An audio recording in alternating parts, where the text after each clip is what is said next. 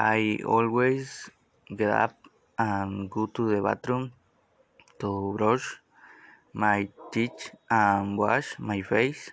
I go to the kitchen and make some coffee and some time to eat.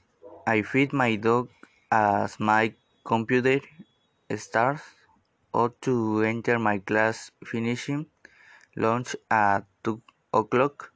I clean the patio, finishes the living room um, and eating again at 3 o'clock, normally at 5 o'clock.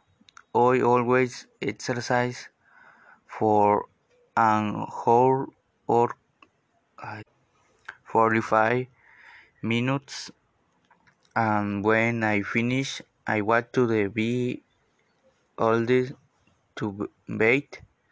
I go to bed for a while to watch my Chapo series and be with my cell phone on WhatsApp.